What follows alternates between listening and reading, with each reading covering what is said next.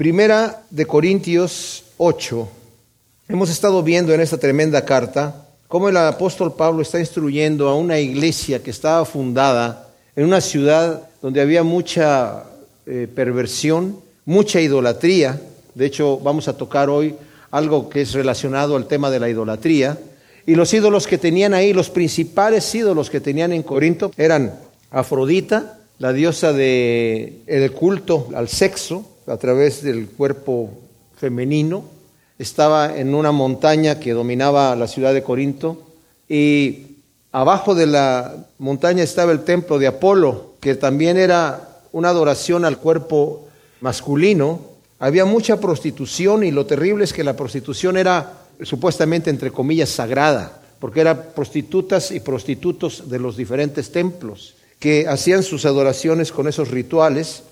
Y pues los corintios eran muy perversos, de hecho se consideraban entre la gente del, del mundo grecorromano los más perversos, los más pervertidos. Si alguien quería en una obra de teatro presentar a una persona muy pervertida, o un borracho, o una prostituta, lo que fuera, era siempre una persona de Corinto en la obra de teatro. Entonces, Pablo llega solo ahí a predicar el Evangelio.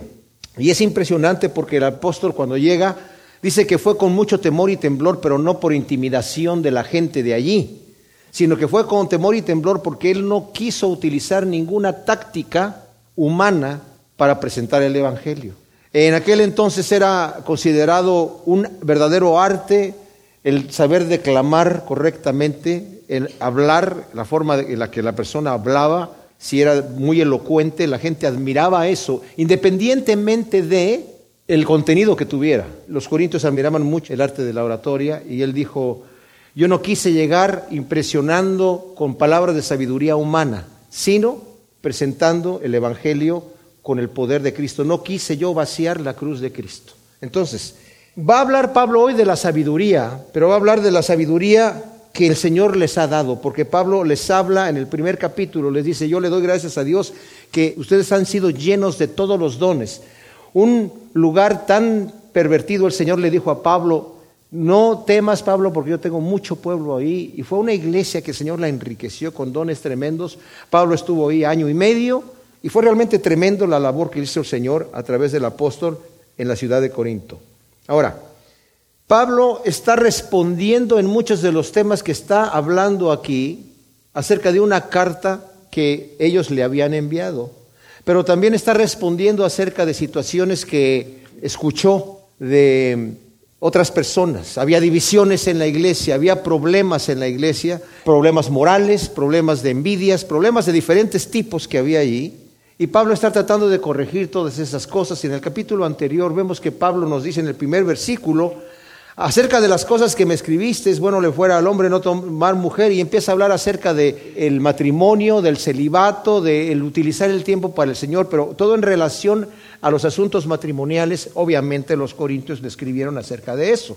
Pero también le escribieron acerca del tema de la adoración a los ídolos. Pablo obviamente había instruido ya en Corinto, porque podemos entenderlo fácilmente, su método que él tenía, que los ídolos no eran nada los ídolos eran falsos, falsas representaciones de entes que ni siquiera existen. Y eso lo tenían muy claro ellos, pero había un problema ahí en cuanto a la comida que era sacrificada a los ídolos. Ahora, cuando nosotros leemos el primer versículo que dice, ahora bien, en cuanto a lo sacrificado a los ídolos, sabemos que todos tenemos conocimiento, pero el conocimiento envanece en tanto que el amor edifica. Y tendemos a decir, ah, lo sacrificado a los ídolos, pues eso no tiene nada que ver absolutamente conmigo. Yo no tengo ningún problema andando comiendo comida sacrificada a ningún ídolo, ¿verdad? Y podemos pensar, pues eso no se aplica a nosotros, pero necesitamos entender el principio de lo que aquí está sucediendo, porque va a hablar de cosas muy, muy importantes aquí. Pablo lo va a repetir, va a retomar el tema en el capítulo 10 de los ídolos, de la comida sacrificada a los ídolos. Porque era un problema que había en Corinto. Nosotros vamos a tratar de aplicarlo a nuestra cultura ahora en el siglo XXI. Entonces, dice aquí en el primer versículo, dice, habla acerca de la carne sacrificada a los ídolos. ¿Qué, era esto? Bueno, cuando la persona llegaba para sacrificar un animal, algún ídolo, entraban a su templo, entregaba el animal al sacerdote, el sacerdote eh, mataba al animal y parte de la comida la quemaba. Eso no quiere decir que cuando se quema la comida en la cocina, ¿verdad? Está sacrificado algún ídolo. Pero parte de la comida se quemaba en ofrenda al ídolo, parte de, la carne se le daba al sacerdote. Algunas de las personalidades de, en los poderes ejecutivos en la ciudad también tomaban su partecita, ¿verdad? De las carnes que estaban ahí. Y otra parte eh, se le entregaba a la persona, pues para que la comiera, ¿verdad? O para que se la llevara a su casa, ya sea cocida o cruda. Pero el sacerdote tomaba su parte. Entonces, imagínense ustedes la cantidad de, de carne que tenía el sacerdote después de todos los sacrificios que tenía que hacer, mucho más de la que pudiera comerse, ¿verdad? Entonces, el sacerdote normalmente vendía parte de esa carne a la carnicería. Entonces, en la carnicería había animales que habían traído, matados en el matadero, pero también había carnes que eran eh, traídas porque venían de los sacrificios a los ídolos y no tenían el letrerito ahí que decían de dónde venían, ¿verdad? Entonces, ahora, había una creencia acerca de los demonios allí en la cultura. Ellos pensaban que los demonios habitaban en diferentes comidas y que uno podía de repente comerse un pedazo de pollo y se estaba comiendo un demonio pequeño que estaba metido ahí en el pollo o estaba en la carne de res o en cualquier cosa así rara. Y eso es lo que ellos pensaban. Entonces, una de las cosas con las cuales en su mente ellos limpiaban la carne era trayendo esa carne sacrificada a los ídolos. Entonces, así se limpiaba del, del demonio la carne y se la podían comer sin ningún problema. Más adelante en el capítulo 10, Pablo va a decir, los que sacrifican las cosas a los ídolos, lo está sacrificando realmente a los demonios, ¿verdad? Pero ese es otro tema que lo vamos a ver cuando lleguemos allí. Y el estar comiendo allí en el templo, porque también sacrificaban la carne, la cocinaban y se sentaban a comer, era el lugar de, donde se desarrollaba la vida social de la gente, donde se sentaban a hacer sus negocios y a platicar. En muchas culturas europeas hoy en día, hasta el día de hoy, la gente no invita a los demás a comer a sus casas, sino se van a lugares públicos y tienen sus reuniones con sus amigos en lugares públicos. Es muy raro que una persona esté invitando gente a su casa, en algunos lugares estoy diciendo, ¿verdad? Por ejemplo, en España yo tuve esa experiencia que me decían que ahí eh, tienen sus, reuniones, digamos, celulares, pues más que nada en, en cafés y lugares así, porque hacer una reunión en la casa es algo extraño no están acostumbrados a hacer eso. Me imagino que cada país es diferente, pero el detalle es que en este caso la vida social se llevaba en los templos.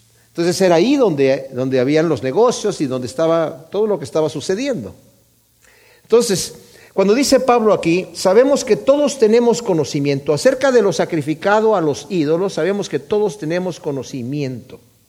O sea, Pablo había ya explicado que los ídolos no eran nada y que lo sacrificado a los ídolos no era nada, ¿verdad? Pero aquí está hablando Pablo de un detalle, porque dice, pero el conocimiento envanece en tanto que el amor edifica. El todos tenemos conocimiento, muchos de los comentaristas bíblicos creen que era una frase que se decía mucho en la iglesia. Todos tenemos conocimiento, ¿verdad? Tenían conocimiento tanto los fuertes como los débiles. Entonces cada quien se creía sabio en su propia opinión y uh, pues justamente como dice en el capítulo 1, ¿verdad? Que ellos habían sido bendecidos con mucho conocimiento, con mucha palabra de ciencia en el versículo 5. Dice, fuiste enriquecidos en toda palabra y en todo conocimiento. Es la palabra conocimiento de gnosis. en sabiduría, Sofía, ¿verdad? Entonces tenemos sabiduría y tenemos conocimiento, pero dice, pero eso envanece. El conocimiento envanece ya sea que sea humano o que sea espiritual. Desafortunadamente quien lo tiene tiende a sentirse superior a los demás. ¿Verdad? Pablo va a hablar aquí de la gente fuerte y de la gente débil. Sobre todo el fuerte era la persona que ya tenía tiempo en los caminos del Señor y que decía, yo ya sé que el ídolo no es nada. Yo tengo ese conocimiento, entonces no tengo ningún problema comiendo delante de todos la carne sacrificada a los ídolos. Entonces Pablo tiene que venir a decir, el amor edifica. Ahora, No está poniendo el conocimiento contra la ignorancia. No está hablando Pablo diciendo no es bueno tener conocimiento. No, todos tenemos conocimiento, pero el sentirse así es que yo ya sé lo que está bien, ya sé lo que está mal. Eh, eso envanece, dice, el amor edifica. Aquí la situación es amor con el conocimiento. Ahora, nos dice, por ejemplo, Filipenses 2, 3, que debemos ver el bien de otra persona y no el nuestro. Debemos buscar el bien de otra persona, ver a los demás superiores a nosotros mismos, no sentirnos superiores a los demás aunque tengamos conocimiento, sino verlos a ellos superiores a nosotros. Humillarnos en espíritu, en verdad. Bienaventurados los pobres en espíritu, porque Dios es el reino de los cielos. Más adelante en el capítulo 10 dice el versículo 24, ninguno busque su propio bien sino el del otro. O sea, no solamente es considerar a la otra persona superior a mí, sino buscar el bien de la otra persona y no el mío. Y cuando habla de que el amor edifica, quisiera que le diéramos vuelta al capítulo 13 rápidamente para leer a qué se está refiriendo Pablo cuando habla amor, porque hay varias palabras que pueden traducirse como amor del griego, ¿verdad? Está el eros, que es el amor erótico, está fileo, que es el amor filial, sentimental, estorgio, que es el amor eh, de familia o estorge, y está el amor ágape, que esa palabra se hizo popular y la tomaron los cristianos para definir lo que es el amor fruto del Espíritu. No es un sentimiento, es un don del Espíritu Santo.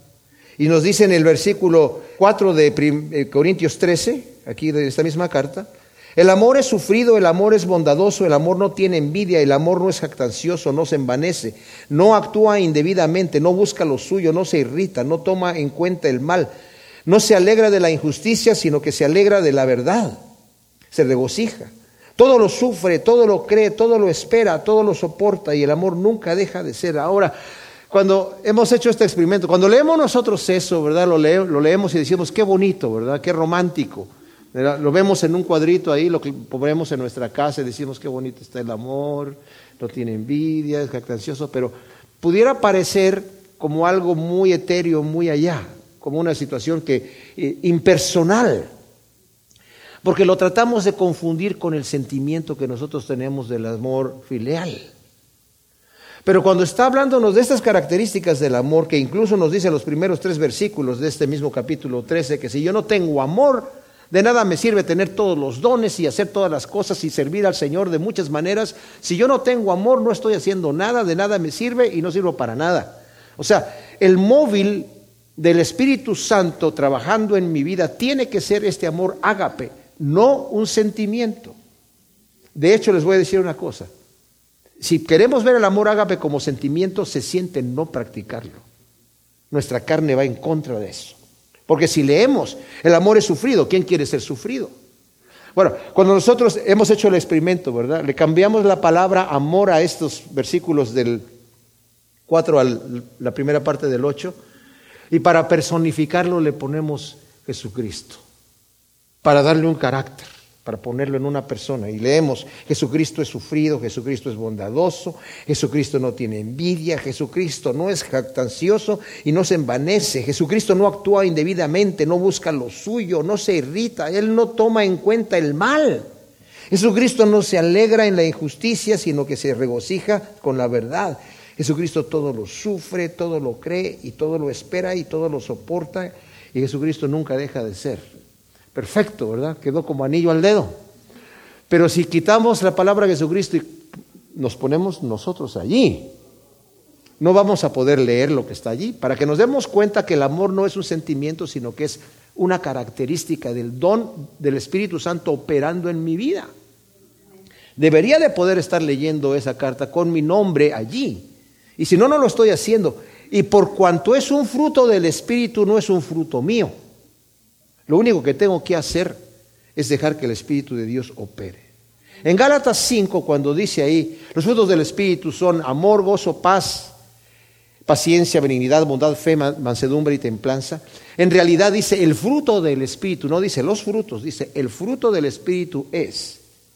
Y en nuestras Biblias tenemos dos puntos, es verdad, amor, gozo, paz, paciencia, benignidad, bondad, fe, macedumbre y templanza. Pero en, en el griego de esta época no había puntuaciones así. Y se puede leer, el fruto del Espíritu es amor, dos puntos después del amor. Las características del amor. ¿Verdad? Benignidad, bondad, fe, mansedumbre, templanza, paz. Entonces, es el fruto del Espíritu. El amor es el fruto del Espíritu. Ahora, el, el amor dice, edifica, porque el amor edifica porque yo quiero ver el bien de mi hermano o mi hermana en la fe. Luego dice en el versículo 2, si alguno se imagina que sabe algo, aún no lo sabe como debe saberlo. O sea, conocemos en parte, aquí mismo donde estábamos nosotros en el capítulo 13, en el versículo 8 dice, porque el amor nunca deja de ser, porque las profecías serán abolidas, las lenguas cesarán y el conocimiento se acabará, porque en parte conocemos y en parte profetizamos. Y más adelante dice, versículo 12, porque aún ahora vemos mediante espejo veladamente, pero entonces cara a cara. Ahora conozco en parte, pero entonces conoceré plenamente conforme fui conocido. Entonces, en realidad no sabemos lo que tenemos que saber y si alguno cree que sabe algo, dice aquí, no lo sabe como lo debe de saber. William Shakespeare tenía una frase célebre, o la tiene, ¿verdad? Todavía que dice, hombre, pobre hombre, tan ignorante en lo que más sabe. Pobre hombre, tan ignorante en lo que más sabe. La ignorancia no sabe que no sabe. La ignorancia no sabe que no sabe. El verdadero conocimiento tampoco sabe, pero sabe que no sabe. O sea, la persona que sabe realmente sabe que no sabe lo que debe de saber. ¿Ok? Estamos, sí, entró bien la cosa ahí. No sé si entró. bueno. Todos somos ignorantes, pero el que es sabio reconoce su ignorancia. El necio ignora que es ignorante. Así que el que cree que sabe algo no lo sabe como lo debería de saber. Pero si alguno ama a Dios, ha sido conocido por Él. Ahora, eh, si alguno ama a Dios, no es conocimiento versus ignorancia, sino es conocimiento versus amor. Es el, envanecerme, el creerme que yo sé mucho, entonces tengo el derecho de hacer lo que tengo que hacer porque yo sé que no está mal lo que estoy haciendo. Y no me importa lo que digan los demás porque son ignorantes, ¿verdad? Yo por lo menos tengo el conocimiento. No se trata de conocimiento versus ignorancia, sino conocimiento versus amor. Ahora, tenemos que tener mucho cuidado en ver este tema, porque conocimiento sin amor es fariseísmo. Y amor sin conocimiento es sentimentalismo. Tienen que ir juntos el conocimiento y el amor. Pablo no nos está llamando a ser ignorantes. Está bien, conocemos, conocemos en parte, está perfecto, pero también tenemos que tener el amor. Porque el amor sin conocimiento es puro sentimiento, es algo que no tiene hueso, ¿verdad? Le falta la columna ahí. El que ama a Dios debe amar a su hermano en la fe. Primera de Juan 4, 20 al 21 nos dice, si tú dices que amas a Dios, a quien no puedes ver, pero no amas a tu hermano a quien ves, te estás contradiciendo. Porque si no puedes amar a tu hermano que estás viendo, ¿cómo dices que amas a Dios a quien no ves? Estás, estás engañándote a ti mismo. Y como nos va a decir aquí, vamos a ver, nos va a hablar acerca de la ley del amor. Tenemos que vivir de acuerdo a la ley del amor. Y si ven el versículo 9 dice, pero mirad que esta libertad vuestra no sea en alguna manera tropezadero para los débiles. Yo puedo llegar a ser tropiezo para una persona débil cuando, como dije yo, no se trata en mi caso de estar comiendo comida sacrificada a los ídolos, pero sí se trata de que yo lo aplique a mi vida personal.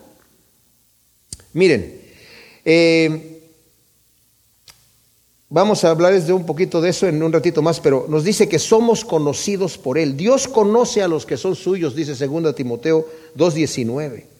La palabra conocer tiene dos significados, que nos ha conocido el Señor íntimamente o que nos eligió de antemano. según también nos dice Romanos 8, 29 al 30. A los que antes conoció también los predestinó para que anduviesen en las obras que el Señor ha preparado para aquellos que, que le aman, ¿verdad? A los que Él escogió. Somos amados de Él porque como dice Juan también 4.19, porque Él nos amó primero. Ahora, hay un peligro cuando, como no me dice aquí la escritura, no tiene una lista completa de las cosas que yo puedo hacer o no puedo hacer. Hay listas de pecados que están bastante específicas, ¿verdad? Pero no están todas las listas allí. No dice ahí si yo puedo ir al cine o no. ¿Por qué? que no había cine en aquel entonces, ¿verdad? Pero también hay otras cosas que no las dice. Y son las cosas en donde yo puedo decir, yo tengo la libertad de hacer estas cosas. Y puede que tenga la libertad. Pero tengo que tener cuidado. El legalista es la persona que vive con una lista de cosas que puedo hacer o que tengo que hacer para ser aceptable delante de Dios. Y el legalismo eh, pretende reemplazar la obra del Espíritu Santo, porque el Espíritu Santo es el que me guía a mí en mi vida. Entonces el legalista cree que cumpliendo todas esas listas va a estar más aceptable delante de Dios. Si logra cumplir todo eso que está allí, va a ser aceptable delante de Dios. Y entonces hace daño a la guianza del Espíritu Santo. Pero por el otro lado, puedo irme al otro extremo y a creer que tengo licencia de hacer lo que yo quiera. Una libertad mal entendida que se apoya exclusivamente en la conciencia del individuo, que es la conciencia es engañosa. Dice, es engañoso el corazón más que todas las cosas, ¿verdad? Nos dice Jeremías 17, 9. ¿Quién lo conocerá? Cuando habla de corazón se refiere a la conciencia. O sea, aún nuestra propia conciencia, que es nuestro monitor espiritual, es engañoso. El Espíritu Santo es el que me guía a mí en mi conciencia. Cuando yo tengo la mente de Cristo, entonces el Señor me guía a toda verdad. Como el Señor les dijo a sus discípulos, el Espíritu de verdad es el que nos va a guiar en toda verdad, en Juan 16, 13. Y es el que regula mi libertad también. ¿Hasta dónde puedo yo tener libertad? Tengo libertad porque donde está el Espíritu de Dios hay libertad. Y los que viven de acuerdo al Espíritu, ellos no tienen ninguna ley como dice la Escritura, pero vivo de acuerdo al Espíritu. Y si vivo de acuerdo al Espíritu, voy a andar conforme a la ley del amor. Y no voy a estar yo viendo una lista de cosas que tengo que hacer para ser más aceptable a Dios. Podemos pensar que hay otro día en donde nosotros podemos estar más aceptables delante de Dios que ahora. Tal vez si yo me porto mejor, soy más útil al Señor. Pero yo soy acepto delante de Dios no por lo que yo haya hecho, sino por mi fe en Cristo Jesús. Por eso soy acepto. He sido justificado por medio de la muerte de Cristo Jesús en la cruz. Yo no hice absolutamente nada. Entonces, aceptado delante de Dios por mi propia fe, punto, ¿verdad? Pero, obviamente, cuando yo he sido un, un cristiano regenerado, voy a mostrar en las obras que yo voy a hacer, porque dice que somos criados para buenas obras, ¿verdad? Ahí mismo donde nos dice, ¿verdad? Que eh, no es por obras para que nadie se gloríe, sino por fe, dice que somos criados para buenas obras. Entonces, andamos guiados por el Espíritu Santo y el Espíritu Santo nos va a guiar en amor para andar caminando conforme a la ley del amor.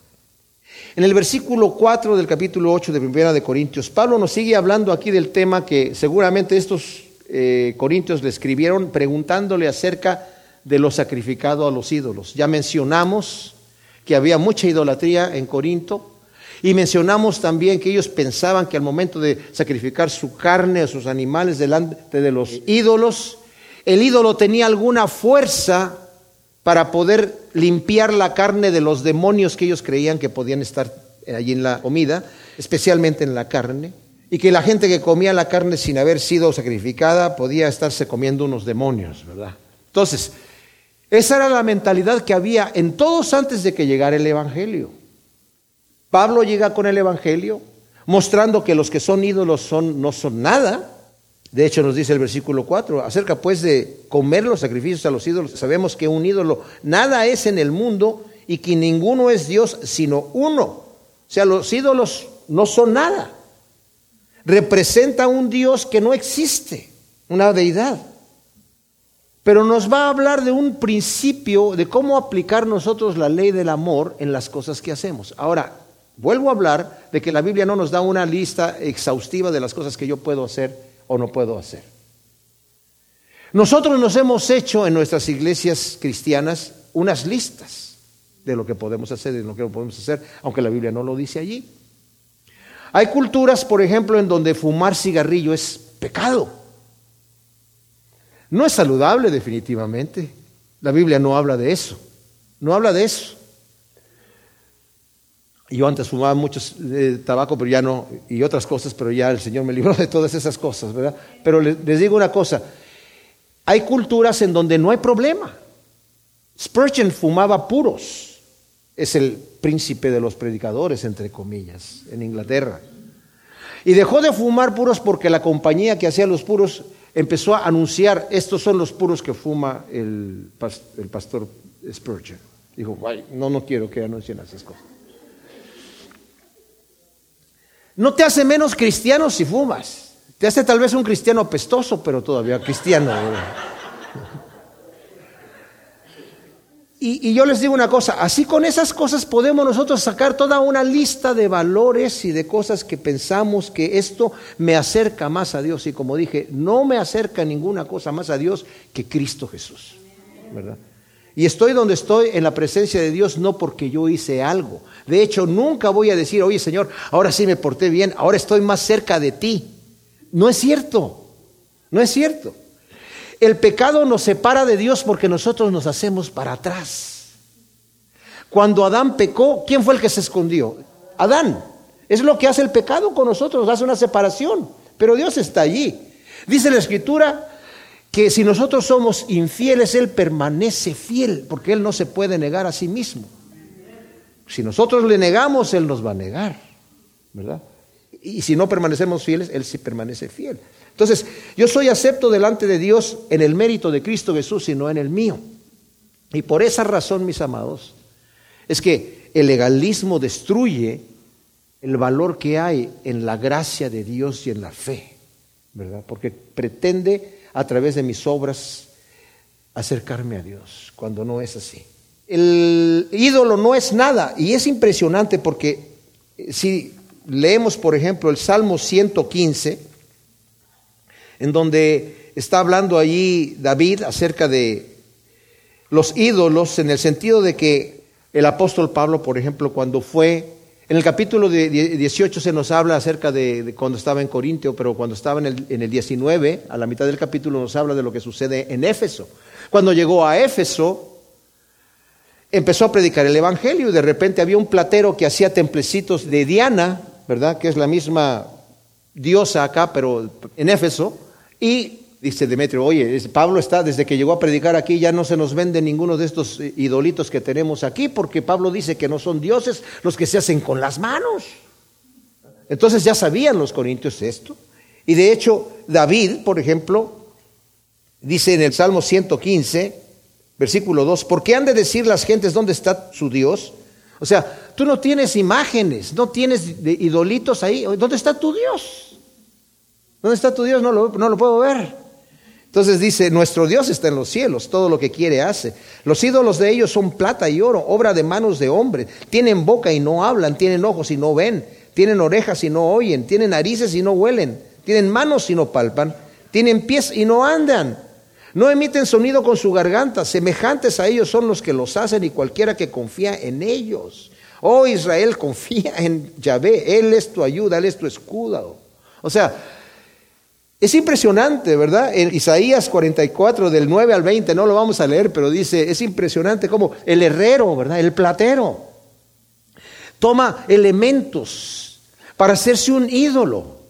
Va y corta un árbol y con la parte de la madera se, se cocina una, una cosa ahí para comérsela y con la otra que le sobra empieza a hacer un ídolo. Y ya cuando lo termina y lo eh, lo termina también de adornar y de pintar o de lo que tiene que hacer, lo pone y le dice, tú eres mi Dios y se postra delante de él. Semejantes a ellos son los que los hacen. Vamos a terminar, la persona que hace eso y confía en esas imágenes va terminando teniendo ojos y no ver. Va a terminar con oídos y no oír. va a terminar con un corazón que no siente. Entonces Pablo es enfático en estas cosas, ¿verdad?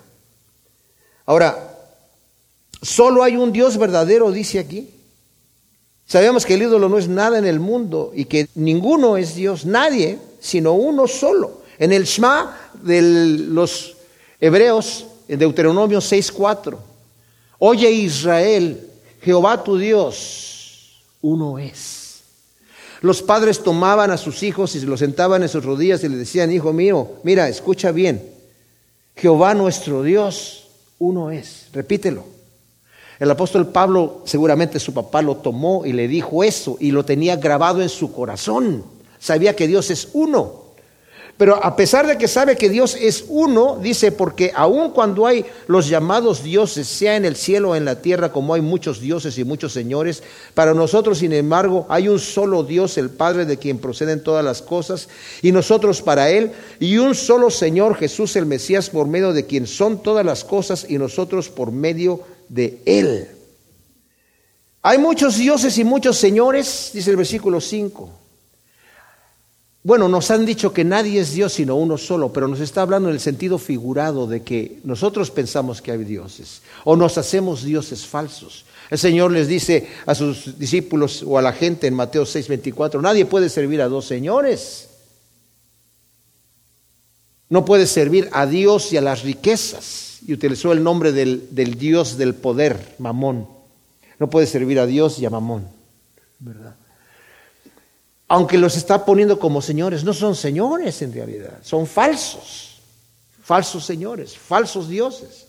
Entonces, por eso está diciendo aquí, aunque como hay los llamados dioses, dice, ya sea en el cielo o en la tierra, y luego pone en paréntesis, como hay muchos dioses y muchos señores, para nosotros, dice, sin embargo, hay uno solo, un solo Dios, el Padre. Ahora, fíjense lo que nos dice aquí, cuando hablamos del Padre, mis amados, y ese es un problema que tienen, por ejemplo, los eh, musulmanes, cuando se les predica el Evangelio, muchos de ellos dicen, no, pero Dios no, como que el Hijo y el Padre, como que eh, Dios es el Padre y este es el Hijo, y, a, poco dice, tuvo que tener relación marital Dios con una mujer para tener a un hijo. Eso es incomprensible. Bueno, en cuanto a la carne, sabemos que Cristo, ¿verdad? Nació siendo María virgen, en cuanto a la carne. Y en un sentido antropomórfico, eso quiere decir que le ponemos cualidades humanas a Dios para entender sus funciones, le decimos Padre al Padre e Hijo al Hijo, ¿verdad?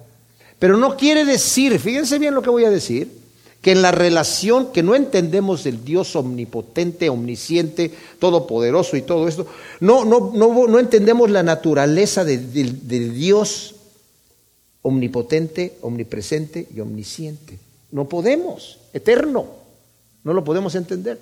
Entonces el Señor nos da ese tipo de figura para que nosotros la tengamos en nuestra mente y por eso dice aquí, hay un solo Dios el Padre de quien proceden todas las cosas nosotros somos para Él, y un solo Señor Jesús el Mesías, por medio de quien son todas las cosas y nosotros por medio de Él.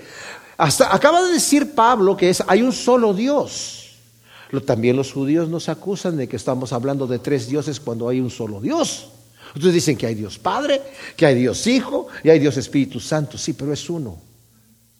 Y como en, esa manera no entendemos la naturaleza de Dios, pero sí entendemos sus funciones son, se interrelacionan las funciones. Dice que todas las cosas proceden de Dios, pero dice que todas las cosas creadas las hizo el Hijo, el Señor Jesucristo. Eso es lo que acabamos de leer aquí, ¿verdad? Pero también, si nosotros leemos en Primera de Juan, capítulo 1, dice que en el principio era el verbo y el verbo era, o el logos, y el verbo era, el logos era con Dios y el logos era Dios. En un principio este estaba con Dios, todas las cosas por Él fueron hechas y sin Él nada de lo que ha sido hecho fue hecho. En Él había la vida y la vida era la luz de los hombres. En Colosenses capítulo 1, en el versículo 15, hablando de Cristo Jesús, dice, Él es la imagen del Dios invisible, el primogénito de toda creación, porque en Él fueron creadas todas las cosas en los cielos y en la tierra visibles e invisibles, tronos, dominios, principados, potestades. Todo fue creado por Él y para Él. Y Él es antes de todas las cosas y todo subsiste en Él. Y cuando Pablo está hablando a los romanos al final del capítulo 11, dice en el versículo 33, oh profundidad de las riquezas de la sabiduría y del conocimiento de Dios, cuán insondables son sus juicios e inescrutables sus caminos. Pues ¿quién entendió la mente del Señor? ¿O quién fue su consejero? ¿O quién le dio a él primero para que sea recompensado? Está hablando de Cristo, ¿ok? Y luego concluye diciendo, porque de él, por él y en él son todas las cosas, a él sea la gloria por siempre, amén. O sea, vemos la interrelación de actividad que hay en el Padre y el Hijo. No menciona aquí en este caso el Espíritu Santo porque no, no, no es porque no sea parte de lo que es Dios o que sea Dios mismo también en su totalidad, sino porque no viene al caso para el argumento que está dando aquí el apóstol. Pero obviamente que cuando pensamos en la Trinidad, la Trinidad no contradice Deuteronomio 6.4. Eh, la Trinidad no contradice, pero nuestra mente humana es incapaz de entender tres en uno y que son indivisibles.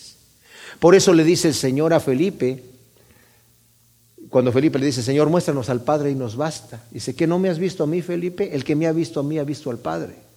Le pudo haber dicho Felipe, bueno, sí, mira, sí, eh, si además tú eres así como el Padre, de Él viene, sí, pero, el Padre es el Padre, por favor, no, no me digas que el que me ha visto a mí ha visto al Padre. Sí, el Padre y yo, Felipe, somos uno, somos la misma cosa, somos el mismo Dios. No es una parte de Dios, no es un Dios más grande, uno más chiquito y uno más pequeño, son una sola unidad. Eso no lo entendemos, pero está allí, ¿verdad? Ahora, versículo 7 dice, pero no en todos está este conocimiento, más bien algunos habituados hasta ahora a los ídolos comen como sacrificado a los ídolos y su conciencia siendo débil es contaminada. O sea, no todos tienen esta convicción, en este caso, de que el ídolo no es nada. Aunque han conocido al Dios verdadero, no están convencidísimos de que el ídolo no es nada, todavía están así como que, bueno, pero si yo como algo sacrificado a los ídolos, pues ya está sacrificado, es abominación, es algo abominable. O sea, saben que el ídolo es falso, pero les es tropiezo hacer esto. Por eso en el capítulo 10, versículo 20 dice, o provocamos al Señor a celos, ¿verdad? Perdón, versículo 20. Antes digo que los que sacrifican a los ídolos, a los demonios lo están sacrificando y no a Dios. Entonces, la conciencia débil del hermano en la fe que es flaco es contaminada al comer algo para él y es una abominación. Por eso dice, si alguien que está habituado ahora a los ídolos come como sacrificado a los ídolos, su conciencia siendo débil es contaminada. Si bien la comida no nos hace más aceptos ante Dios, ni por no comer somos peores, ni por comer somos mejores, pero mirad que esta libertad vuestra no sea en alguna manera tropezadero para los débiles. O sea, cuando habla de que el comer, sabemos que no nos hace más aceptos. Quiere decir que, como dije yo, guardar mis listas de, no de comer ídolos, sino de la lista que yo tengo en mis valores, ¿verdad? Me va a ser más acepto delante de Dios si no es la gracia de Cristo Jesús, ¿verdad? Somos salvos por gracia y justificados por la fe en Jesús, no por obras, como nos dice en Efesios 2 del 8 al 9. Ahora, les voy a leer yo del capítulo del versículo 9 al final del capítulo esto que es un paráfrasis de F.F. Bruce de estos versículos que nos ayuda, va a ayudar a entenderlos bien. Dice, ten cuidado que esa libertad tuya no resulte ser un obstáculo para quienes tienen una conciencia delicada en la materia. Tú dices que tienes ciencia, entre comillas, y la tienes, y puedes sentarte a la mesa en un templo de ídolos, estando cierto de que el ídolo no tiene existencia real. Pero si alguien te ve ahí teniendo él una conciencia escrupulosa en tales asuntos, quizás sea animado a seguir tu ejemplo, llegando a comer viandas con asociaciones idolátricas contra el dictamen de su propia conciencia. Así, por exhibir tu ciencia superior, entre comillas, harás daño irreparable a tu hermano por quien Cristo entregó su vida. Cuando pecas contra el hermano de esta forma, violentando su conciencia tierna, pecas contra Cristo mismo. Por lo tanto, si la comida llega a ser una piedra de tropiezo para mi hermano, yo me abstendré de comer carne toda mi vida antes de colocar piedras de tropiezo delante de mi hermano en el desarrollo de su vida espiritual. Tremendo, ¿verdad? O sea, ahí está claro. Esa es la aplicación del principio que viene diciendo el apóstol Pablo. El versículo 9 es, como dije, una advertencia. Mirad que esta libertad vuestra no sea en alguna manera tropezadero a los débiles. Ten cuidado de no serles piedra de tropiezo a tu hermano que es débil. Fíjense que el apóstol Pablo no está diciéndoles a los débiles, ¡eh! Pónganse las pilas. No saben que eso es mentira, que los ídolos no son nada, así que siéntense a comer la comida sacrificada a los ídolos porque no tengan ningún problema. No, está hablándole a los que son fuertes, que son los que dicen, yo no creo que haya ningún problema. Nuevamente, pongamos esto en aplicación, no a los ídolos, porque nosotros no andamos comiendo comida sacrificada a los ídolos, pero a los valores que tenemos nosotros como cristianos o que nos imponemos a nosotros mismos. La Biblia es bastante clara en algunas listas que tiene ahí. ¿Quiénes son los que no van a entrar en el reino de Dios? Eso es indudable y es intransable. Pero hay otras cosas mínimas, como dijimos, que no están aquí.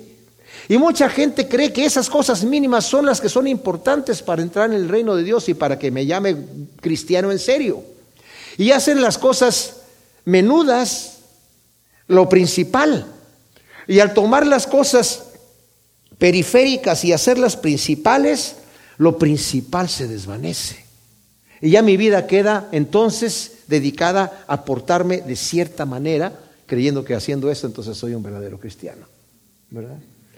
Pero aquí está poniendo un principio. Mira que tu libertad no venga a ser un tropezadero, porque si te viera alguno, a ti que tienes conocimiento, reclinado a la mesa en un lugar de ídolos, ¿no será estimulado la conciencia del que es débil a comerlo sacrificado a los ídolos? Entonces, por tu conocimiento se echa a perder el débil hermano por quien Cristo murió y así pecando contra los hermanos y golpeando fuertemente sus débiles conciencias, contra el Mesías pecáis. El hermano fuerte que se sienta a comer en un templo de ídolos, tal vez lo hace por la libertad que tiene de socializar. Si esta es la vida que yo he tenido. En un momento dado, yo cuando me, recién me convertí pensé que estaba mal hacer esto, pero ya me di cuenta que los ídolos no son nada, ya me liberé completamente, así que yo no quiero perder mi negocio, yo no quiero perder mi, mi vida social, y tal vez puedo ser influencia para aquellos que no conocen al Señor. Puede tener mil razones. Entonces se sienta a comer en un templo sabiendo que el ídolo no es nada, ¿ok?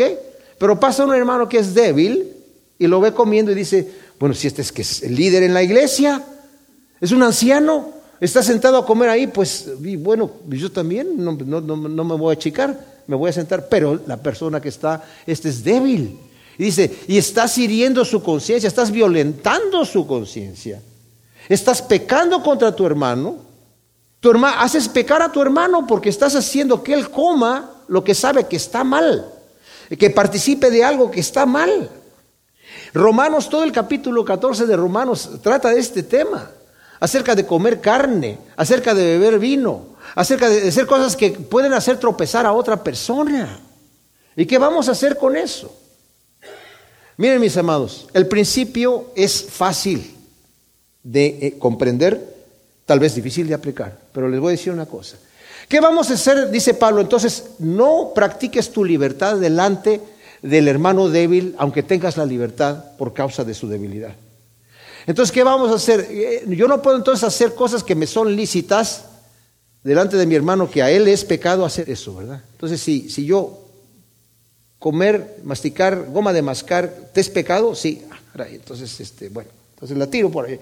Y escuchar música secular, ¿te es pecado? Sí, también. Ah, pues entonces ya no. Y prender la radio también. O sea, y, ay, Dios mío, entonces, ¿qué vamos a hacer al final? Esperarnos hasta que el último de los débiles agarre la onda y diga, bueno, ya me di cuenta que ahora no está mal eh, mascar goma de mascar. Ah, entonces ya podemos mascar goma de mascar. Tal vez, tal vez sí tendríamos que hacer eso, pero les digo un detalle. Hay una gran diferencia entre el legalista, que está forzando sus convicciones porque cree que eso es así y las está forzando porque está juzgando al otro que, que, no vive como él vive. Y no me pide el Señor que yo me someta a un legalismo ciego. ¿Sí me explico? A un legalista ciego. Pero cuando es genuino su debilidad. Dice Pablo en Romanos, tienes fe, tenla contigo mismo, en tu casa, ¿verdad? No haga las cosas delante de tu hermano que para él es un tropiezo. Hazlo en privado, ¿verdad? Pero si aún en privado, dice Pablo, si me fuese necesario dejar de comer carne, no importa, no quiero yo ser piedra de tropiezo para nadie. Porque la escritura dice, si haces tropezar a uno de estos pequeños, más vale que te cuelgues una piedra de molino, te tires en el fondo del mar. Es necesario que vengan tropiezos, pero hay del mundo por los tropiezos. Hay de aquel que hace tropezar a su hermano. Entonces, necesitamos saber, como dice el versículo 13, por, por esto, si la comida da ocasión de pecar a mi hermano, de ningún modo comeré carne para no poner tropiezo a mi hermano. Obviamente, necesitamos crecer.